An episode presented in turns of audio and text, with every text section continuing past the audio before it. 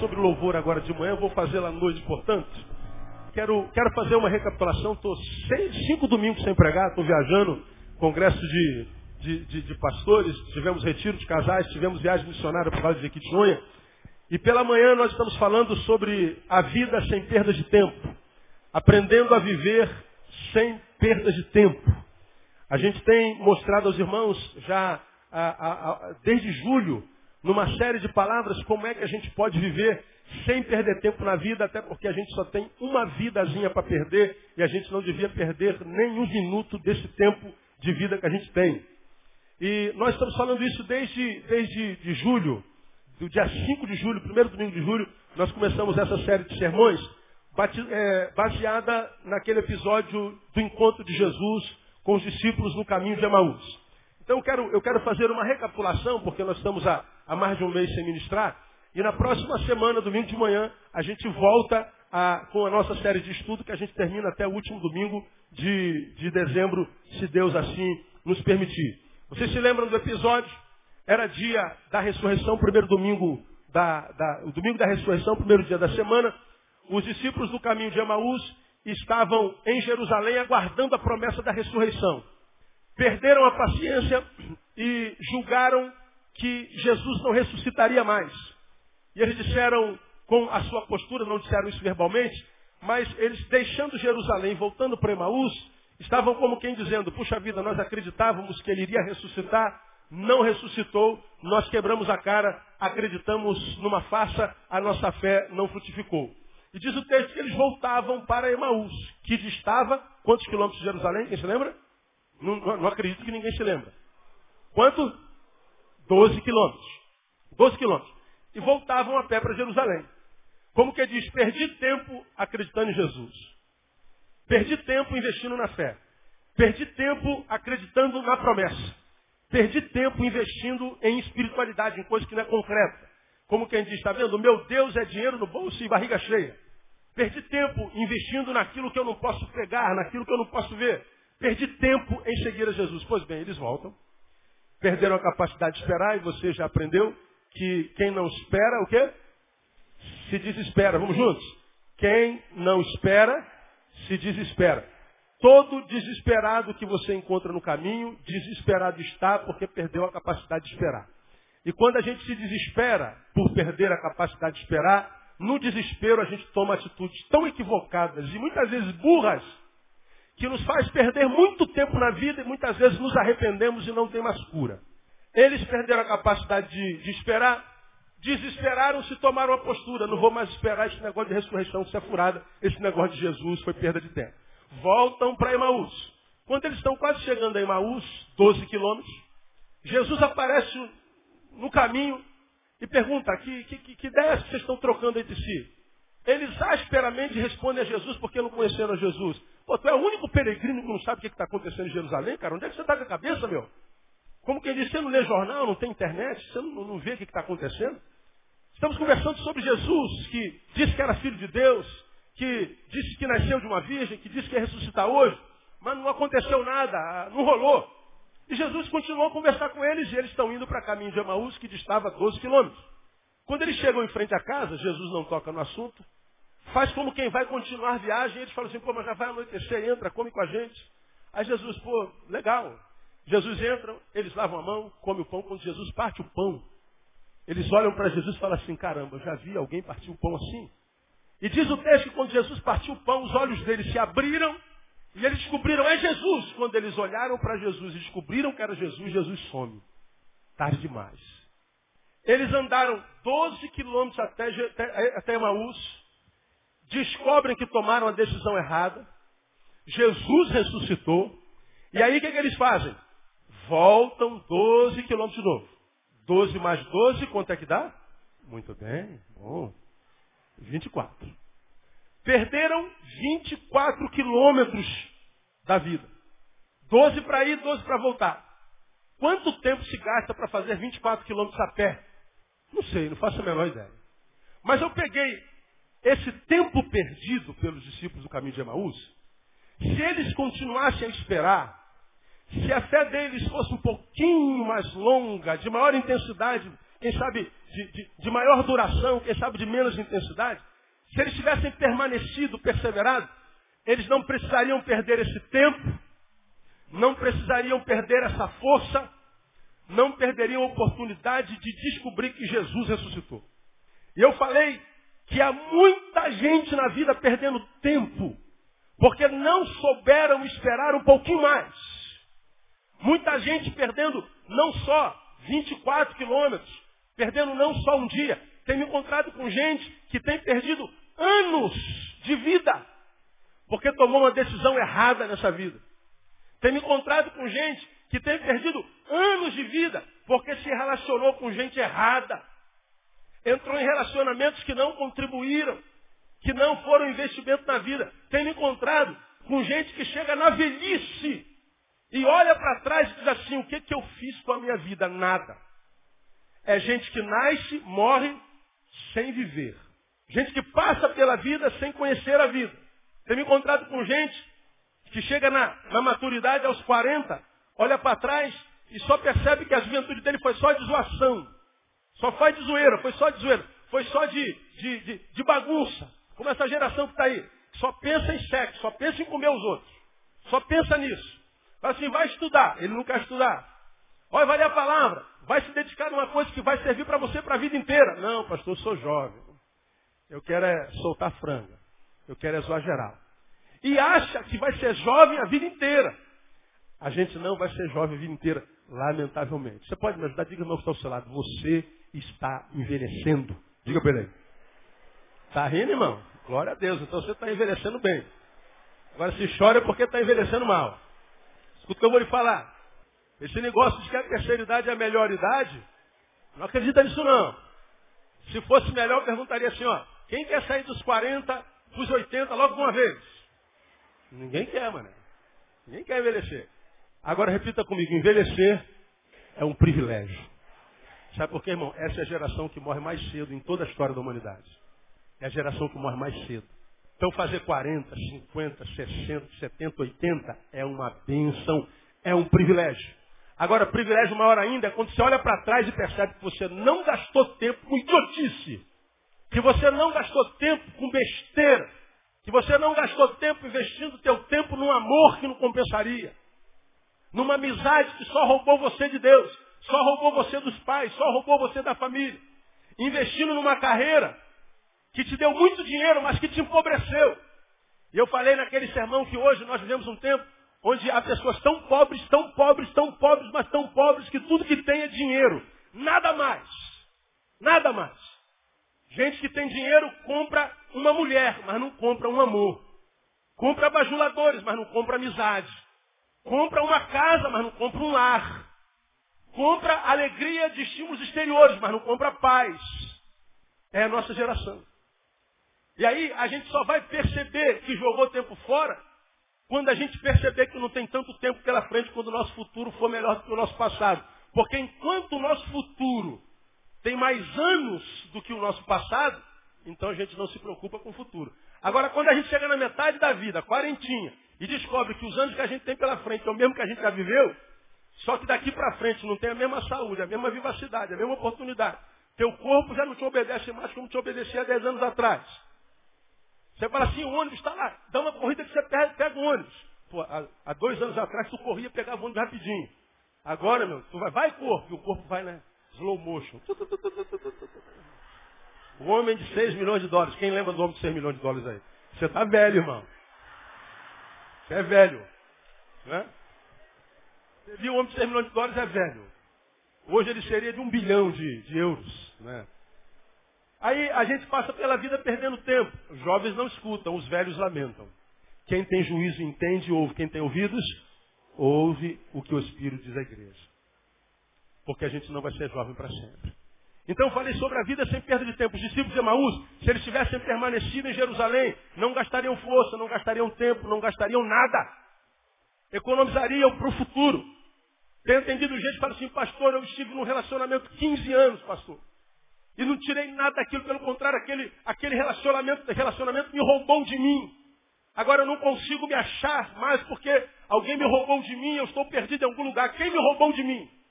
E aí a pessoa tenta se achar, não há lugar onde ela se encontre. Pula de igreja em igreja, de galho em galho, de profissão em profissão, de mulher em mulher, de homem em homem. Mas ele não consegue mais se achar. Aí tem que viver uma mentira. Porque você sabe que igreja é um lugar onde pode viver pouco a verdade. Porque se você mostrar na igreja que tem problema, tem sempre o fariseu que vai te julgar.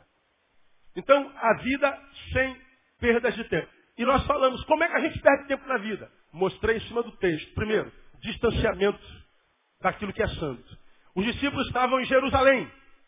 Deixaram Jerusalém. Jerusalém é o símbolo da cidade santa. Quando você deixa o que é santo para correr atrás do que é material, saiba, você vai perder tempo. Quem sabe você enriquece, mas vai continuar cada vez mais pobre. Porque foi Jesus quem disse, mas buscai primeiro o quê? O reino de Deus e a sua justiça. E as outras coisas? Vos serão acrescentadas. Crente não corre atrás de coisas, irmão. Coisas correm atrás dos crentes. O crente corre, não corre atrás da bênção, a bênção corre atrás do, da, do crente. Você tem que buscar ser um cidadão do reino decente, ético, não performático, não falso moralista, não fariseu. Você tem que se preocupar não com o que os homens pensam de você, mas o que Deus pensa de você. Porque Deus não se impressiona com o que você é aqui dentro. Deus se impressiona com o que você é do lado de fora. Então não adianta ser crente aqui dentro, santarrão aqui dentro, ungidão aqui dentro, e lá fora você tem pensamentos pornográficos o tempo inteiro. Não consegue ganhar uma alma para Jesus, não abençoa nem a mãe nem o filho. Nossa igreja está cheia de gente, sim, nossas igrejas evangélicas estão cheias de gente por aí. É viver de tal forma que a nossa vida alegre o coração de Deus. Deus, quando olha para nós, desperta um sorriso, como sorria quando olhava para Davi. Achei Davi, meu servo. Agora, quando Deus olha para nós, achei Neil. Ai, Jesus, que tristeza. É isso que ele fala? O que, que Deus pensa quando olha para você? O que eu penso não interessa. Oh, o irmão Bronson é uma bênção quando ele está aqui no teatro. Nossa, ele é um ator maravilhoso. Legal. É um ator maravilhoso. Agora, é um ser humano maravilhoso? Deus é quem sabe o Bronson. O que ele é, só Deus sabe o que ele é. Agora, Deus o abençoará em função do que ele é, quando não tem ninguém olhando para ele. Então, nós não temos a menor intenção de formar hipócritas. Nós não somos caçadores de pecadores, nem controladores de vida de ninguém. Nós tentamos ensiná-los a amadurecer para que maduros cuidem da própria vida. Porque geralmente a gente cuida da vida dos outros. Né? Quando a gente se distancia do que é de Deus. Estou terminando. E distanciando-nos do que é santo, nossa vida vai sendo roubada de nós. E ela vai, vai sumindo de nós. É como uma bola furada. A vida vai sumindo de, de, de ar em ar, de grão em grão, de fôlego em fôlego. E quando a gente percebe, a gente morre com a morte que o diabo imprime. O diabo mata sem tirar a existência. Ele mata você e você continua vindo para a igreja, continua pregando como eu, continua tocando na banda como os irmãos, continua cantando no coro como os irmãos, continua dando glória a Deus como os irmãos, continua dizimando, mas morto. Morto. Tudo que você tem de Deus é dentro do tempo. Quando acaba o culto, a tristeza, a amargura, a angústia, a, a depressão volta a te pegar. Teu amigo é o diazepam que está do lado do teu, da tua cabeceira de cama. Então não adianta viver de aparência. Ou a gente vive a verdade ou a gente não vive. Não é? E quando é que a gente começa a, a, a, ser roubado na vida? Distanciamento do que é de Deus. E eu comecei a mostrar algumas marcas desse distanciamento. Porque a gente muitas vezes julga que porque está na igreja está perto de Deus. Estou na igreja todo domingo, estou bem espiritualmente. Estou na igreja todo domingo, então a minha vida vai de vento e pouco, conversa fiada. A gente pode estar na igreja todo dia morto. Todo dia. Todo dia. E tem um monte de gente assim, morto. E o pior, não tem nem um outro morto para conversar. Porque se conversar com outro morto que está morto, o morto que ouviu vai contar para os outros mortos que você está morto. E esse morto vai querer vender a imagem que ele não está morto, só ele. Marcas desse distanciamento. Incapacidade de discernir a presença de Deus em meio às crises. Os discípulos estavam decepcionados, voltavam para Emaús, Jesus aparece e eles não sabem que é Jesus. Sabe por quê? Estavam dominados pela depressão, pela frustração, melhor dizendo, pela decepção. Puxa, eu imaginei que Jesus ia, imaginei que, eu imaginei que. Aí Jesus aparece e eles não sabem que é Jesus. Acontece com a gente. A gente está passando pela dor e a gente acredita que a dor é sinônimo da ausência de Deus. A gente acredita que ah, o contraditório é prova de que Deus me abandonou. Se aconteceu alguma coisa ruim, Deus não está comigo. Porque Deus e mal não coabita. Deus e a diversidade não coabitam. Isso não está escrito na Bíblia em lugar nenhum. A Bíblia diz, no mundo tereis o quê? aflições. Você está no mundo, sim ou não, igreja? Então vai ter aflição. Quando a Bíblia diz mil cairão ao teu lado, dez mil à tua direita, são onze mil caídos. Onze mil caídos retrata a existência de uma batalha sangrenta e feroz. Você está no meio dela. Você pode não morrer nela, mas os estilhaços vão pegar em você. Mesmo Deus, quando foi Jesus, portanto homem, antes da cruz entrou em crise. Então crise faz parte da existência humana. Pastor, por que, eu estou sofrendo? Porque é ser humano. Quando você morrer, para o sofrimento. Se for para o céu, lógico. Porque enquanto você for gente, irmão, vai passar por adversidade. Vai passar por adversidade. Mas a gente acha que se, se doeu, Deus não está lá. A gente se esquece. Falei lá naquela, naquele domingo. Ah, quantas mães nós temos aqui? Levanta assim, eu sou mãe com muito orgulho. Muito bem, mãe, o que, você tem de mais precioso na sua vida? Seus filhos. Qual foi a maior dor que você sentiu na sua vida?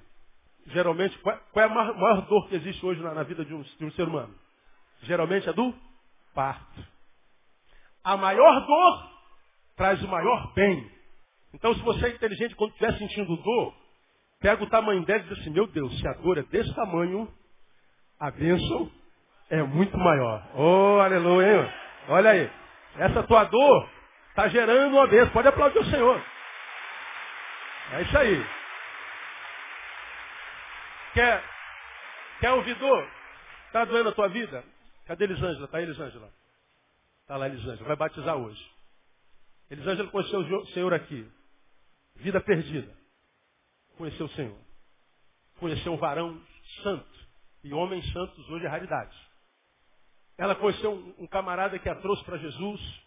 Ela batizaria-se agora e casaria daqui a bem pouco tempo. Eles estavam lá no apartamento deles arrumando a casa. O noivo dela cai da janela e morre. Foi agora, semana passada. Estava Vitória. Começando no Evangelho, cinco meses de discipular. Como que alguém que conhece Jesus pode passar por uma calamidade dessa? Como que um ato tão indesejado pode chegar na vida de alguém que se converteu a Jesus? Eu disse para ela, quando a gente se converte, Elisângela, a gente não deixa de ser humano. A fé não retira a nossa humanidade. Lembrei a ela aquela palavra que nós demos a respeito de fé. Para que o milagre aconteça, é necessário muita fé. Porém, maior fé é necessário para quando o milagre não acontece. Quantas vezes nós oramos para que alguém seja curado e se alguém morre? Quantas vezes nós oramos para sermos aprovados no concurso e somos reprovados dez vezes? Quantas vezes pedimos para Deus guardar o nosso carro o nosso carro é roubado? Quantas vezes pedimos a Deus para nos livrar dessa fraqueza que temos dentro de nós? E essa fraqueza diz daqui não sai, daqui ninguém me tira. Aí a gente diz, então Deus não é comigo porque o milagre não aconteceu. Pois é, o milagre não aconteceu e você continua de pé. Como é que você está de pé? É a fé. É a graça de Deus. Quantos, como Elisângela, perdeu alguém querido? Perdi meu pai e minha mãe. Eu sei que é dor de perder pai e mãe. Você já perdeu alguém querido? No dia da morte, falou assim, Deus, eu não vou suportar eu não vou aguentar viver sem ele. Eu não vou aguentar viver sem ela. Quantos anos tem que esse ente querido morreu? Você aguentou. Aguentou como? Graça de Deus. Porque a graça de Deus não se manifesta só me dando o que eu quero. A graça de Deus se manifesta me capacitando para viver sem aquilo que eu quero. Eu oro para Deus curar. E Deus leva, porque Ele é Deus. Então a fé, que era um, material que poderia produzir o um milagre, se não produzir o um milagre, gera um milagre em mim, de suportar viver sem aquilo que eu perdi. Então a fé tem essas, essas duas vertentes, a espada de dois gumes. É o que eu uso para acontecer o um milagre, mas o milagre acontece porque Deus quer. E não acontece quando Deus não quer. Quando Deus não quer, o milagre não acontece. Deus diz assim, filho, não vai acontecer o um milagre, mas a mesma fé que poderia gerar o um milagre, vai gerar um milagre em você, que vai gerar uma força em você, que vai te capacitar para viver sem isso. Essa é a experiência de Paulo. Deus, eu tenho um mensageiro de Satanás me profetizando, eu tenho um, um espinho que me incomoda. Eu já orei tudo que eu podia orar. Pois é, Paulo, esse espinho vai ficar aí. A resposta para a tua oração é não. O que eu vou fazer é aumentar a graça. Portanto, há espinhos, fraquezas, adversidades que nós vamos carregar para o túmulo. Mas quando Deus não tira o que, a gente, o que a gente quer que Ele tire, Ele dobra a graça, Ele dobra a fé, de modo que a vitória é nossa de qualquer jeito no nome de Jesus. Agora, a gente só tem aprendido por aí que a gente só vence. Meu irmão, nosso time vai para a segunda divisão, eu sou vascaíno. Agora eu também aprendo que ninguém fica na segunda divisão se na segunda divisão joga com honra, com denodo. Você não vai ser campeão sempre. Mas não ser campeão significa dizer que você vai ser perdedor. Você já aprendeu que ter fraqueza não é pecado. Pecado é se entregar à fraqueza sem luta. Isso é que é pecado. Então, a, a, a, aconteceu a diversidade na vida da Elisângela. Atendia né, nessa semana, pastor, não estou aguentando. Claro que parece que a gente não vai aguentar. Mas a gente aguenta. Como? A gente não faz a menor ideia. Hoje ela está aqui com lágrimas nos olhos, abraçando os irmãos, perdeu o noivo. O noivo teve a vida encerrada, mas a dela não. E ela está dizendo, eu vou seguir com Jesus, pastor. Porque aquele que começou em mim a excelente obra vai terminar até o dia de Cristo Jesus. Essa força, Elisângela, é a graça de Deus. Que não te abandonou e nem vai te abandonar em momento algum. Momento algum. Ah, pastor, por que, que aconteceu? Está vivo. Pastor, está muito difícil. Onde é que está escrito que seria fácil? Não existe lugar nenhum escrito que seria fácil. Nós é que criamos essa, essa ideologia da facilidade, porque vivemos na época da tecnologia, né, cara? Tudo é muito fácil. Apertou o botão, a televisão, puf. Apertou o botão, a televisão troca de lugar. Desliga a televisão, liga o ar-condicionado. Você não precisa se mover da cama. O mundo, o mundo vai funcionando na tua mão. A gente quer que a vida seja assim também. Ninguém compra mais televisão sem controle remoto, porque é um absurdo incomensurável você se levantar do sofá e caminhar esse tempo todinho até a televisão para apertar um botão. Você está louco, você está maluco? Você quer me vender uma televisão sem controle remoto? Quem tem tempo para ligar uma televisão, desligar uma televisão? E se eu quiser trocar de canal? Levanta de novo. Você está maluco, rapaz? Quem tem tempo para esse negócio? Isso é facilidade. A gente acha que vai subir um monte, vai acontecer. Vai fazer jejum, acontece. Deus diz assim, é, subir monte pode fazer acontecer. Mas se eu quiser que não aconteça, não vai acontecer. E se você tem fé de verdade, acontecendo ou não acontecendo, você vai dar glória. Porque o Senhor dá, o Senhor tira, e Ele continua sendo bendito para sempre, como disse Jó. Então a gente não gera uma, uma, uma geração de parasitas, que não sabe perder, só quer ganhar. Distanciamento que é de Deus. Marcas, incapacidade de discernir a voz de Deus em minhas crises. O que mais? É soberba. Só tu não sabes o que é está acontecendo em Jerusalém, rapaz? Você não tem internet, você não lê jornal, não lê o Globo Dia, extra. Olha com o que ele estava falando com Jesus. Jesus não sabe, ele sabe. Como tem gente soberba no nosso meio, gente? Por que, que é soberbo? Porque tem um pouquinho mais. Porque sabe um pouquinho mais, começou na fé um pouquinho mais. Sou crente há 40 anos. Pergunta quantas almas ele ganhou. Nenhuma. O outro tem dois meses, ganhou três. Então quem é o parasita? Desde quanto tempo de serviço dá, dá unção para alguém? Tem gente que bate no peito, tenho 40 anos, devia ter vergonha de falar isso, tem 40 anos de crente. Porque olha para tua esposa, é amargurada. Olha que mulher feia. 40 anos contigo. Olha teu marido, como é que é azedo. Olha teus filhos, tudo longe da igreja. Você tinha que ter vergonha de falar que tem 40 anos de igreja. E tu vê, tenho 40 anos de igreja. É para chorar ou para rir? Soberba. E você aprendeu que soberba é um é problema oftalmológico especial. O soberbo não se enxerga. Toda vez que o soberbo olha para o outro, se vê maior do que ele. E toda vez que se vê, se vê maior que o outro. Toda vez que olha o outro, se vê o outro menor do que ele. Ele não se enxerga. E soberba tem demais. Oh meu Deus do céu, como tem gente que. Deus me livre e guarde. Eu sou mais santo que você. Minha igreja é mais poderosa que a sua. Está em competição. O soberbo está competindo o tempo inteiro. Sabe por que ele não acredita no que ele é? Ele tem que se convencer de que é aquilo que ele imagina ser, mas ele não está convencido. Quem é, não precisa da opinião dos outros, não precisa convencer ninguém, não precisa provar nada. Quem é, é e pronto, acabou. É? O que mais? Frustração. Aparentemente com o divino, mas na verdade consigo mesmo. Poxa, eu pensei que Jesus ia ressuscitar, estou decepcionado com Jesus. Não, você não está decepcionado com Jesus. Você está decepcionado com a projeção que você fez em cima dele. Você fez uma projeção sobre ele, ele não respondeu a tua projeção, então você se frustra. Diz que é com ele, mas não é com ele, é consigo mesmo. Quando a gente se decepciona com alguém, não é porque alguém é quem esse alguém é. É porque nós confiamos em alguém que não deveríamos ter confiado. Então a, a frustração não é com ele, é conosco. A gente, a gente não devia ter raiva do outro quando nos decepciona. Devia ter raiva de nós mesmos. Porque quando a gente tem raiva da gente mesmo, é mais fácil se curar. Quando a gente tem raiva do outro, a gente despede o outro da nossa história. A gente o tranca fora da nossa história. E às vezes, por causa de um erro, a gente perde amizades lindas. Lindas. Ah, você não podia ter feito isso. Pois é, não devia ter feito, mas fez. Mas o fato de fazer não quer dizer que ele não seja seu amigo. Foi um erro de percurso, escorregou na casca da banana. Foi uma fraqueza de momentos. Mas você o abandona porque ele te traiu e você diz que a traição dele é maior do que o que ele é.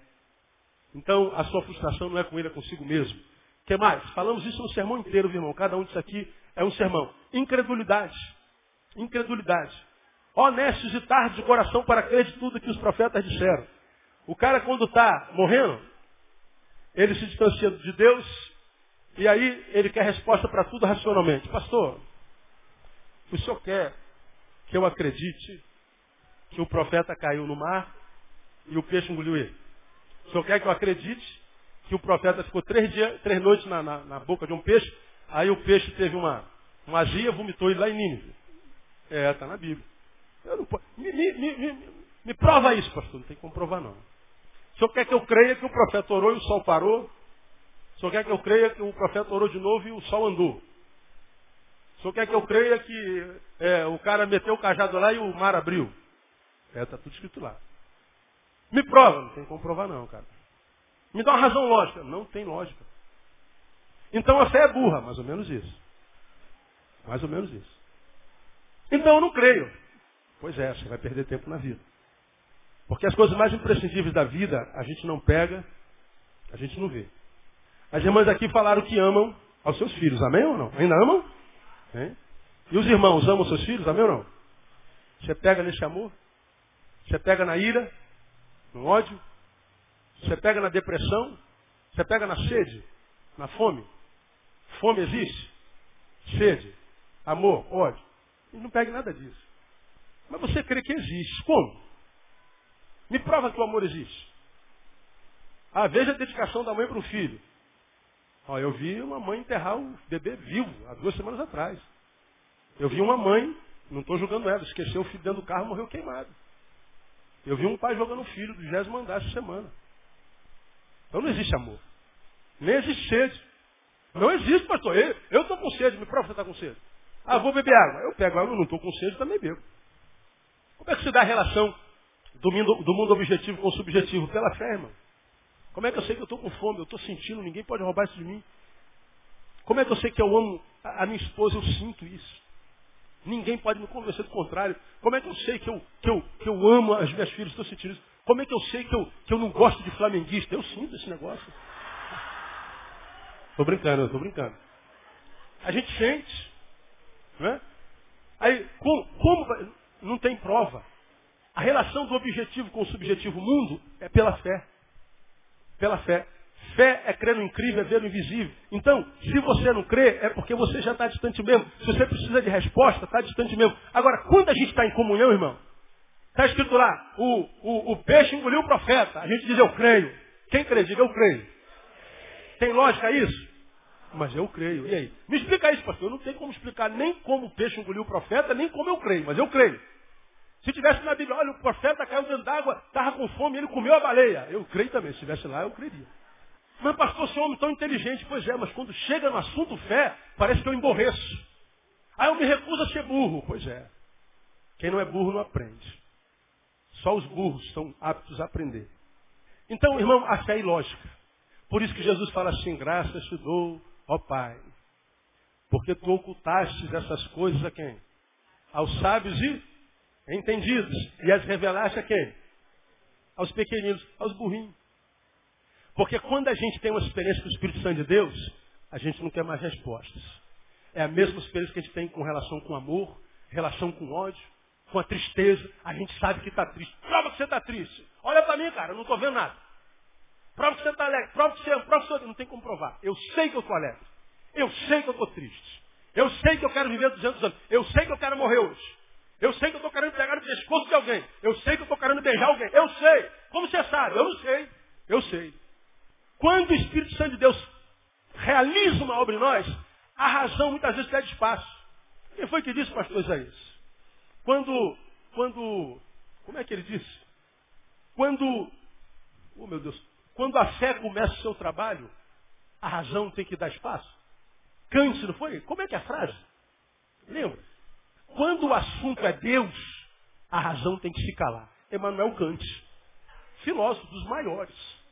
Quando o assunto é Deus, razão, cala a boca, porque agora é no reino dos espíritos. E o homem natural não aceita as coisas do Espírito de Deus. Mas o homem espiritual discerne bem tudo. Agora, se você não crê, o problema é de cada um. de vocês. Porque, irmão, eu, eu sei o que é estudar. Deus me deu a graça de estudar um pouquinho. Eu diria que mais que um pouquinho, um pouquinho. Mas quanto mais eu leio aquilo que o homem escreve, mais eu creio que quem escreveu isso foi Deus. Porque eu posso não ter resposta para todas as calamidades da vida, mas também não ter resposta porque Deus continua amando aquele cara que continua gerando calamidade na vida. Eu não tenho resposta para todos os ódios, mas também não sei entender como é que Deus continua amando a gente. Porque tem dia que eu acordo que nem eu me aguento. Tem dia que você se acorda que você se odeia. Somente quando você penteia o cabelo, aquele fiozinho. Tem só um fiozinho que não amansa. Tu passa a chapinha, ele não desce. O cabelo todo está descendo, ele fica assim, ó. Aí aquele fiozinho estraga teu dia todo, não é? Um fiozinho. Tu tem um bilhão de fios de cabelo, mas aquelezinho não desce.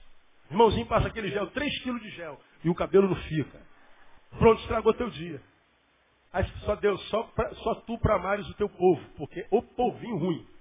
Né? E a gente nem se enxerga vendo assim. Então, uh, eu preguei isso nesses meses todos, semana que vem eu volto, dando o, uma última, uma última, é, um, último fruto de quem está se distanciando de Deus. E aí a gente parte para a continuidade do nosso, do, nosso, do nosso sermão. Nós estamos terminando aqui, perdoe, atrasamos 21 minutos do nosso culto nessa manhã, mas você não perdeu nada, você foi muito enriquecido. Deus abençoe você, te dê ouvidos sempre, e que você amadureça cada dia, cada manhã, no nome de Jesus. Aplauda ele bem forte, vamos ficar em pé? Vamos orar e vamos embora para casa. Às 18 horas nós estamos de volta. Aleluia. Pai, muito, muito, muito obrigado pelo que vimos e ouvimos nessa manhã. Ouvimos teus filhos cantando de tal forma ungida que alcançou o nosso coração. Muito obrigado a Deus porque a música vem do céu. A palavra diz que o meu louvor virá de ti na grande congregação. Portanto, Deus recebe o nosso louvor, esse louvor que tu mesmo plantaste no nosso coração. Ó Deus, se tu encontrastes algum adorador que te adoraste nesta manhã em espírito e verdade, recompensa-o com a tua graça se houve entre nós algum adorador verdadeiro, Deus, que ele não passe em branco. Que a bênção venha do céu sobre a vida dele, ache-o. Libera sobre ele o melhor do Senhor. Muito obrigado por tua palavra que é sempre viva e eficaz, sempre clara e que nos melhora e que nos exorta. Muito obrigado, Deus, pelo privilégio de te adorar nesta manhã. Despeça-nos na tua paz e traga-nos logo mais à noite. E que logo mais à noite tenhamos o prazer de ver a tua manifestação no nosso meio também. Louvamos-te, agradecemos-te e abençoamos o teu povo no nome de Jesus, o nosso Senhor.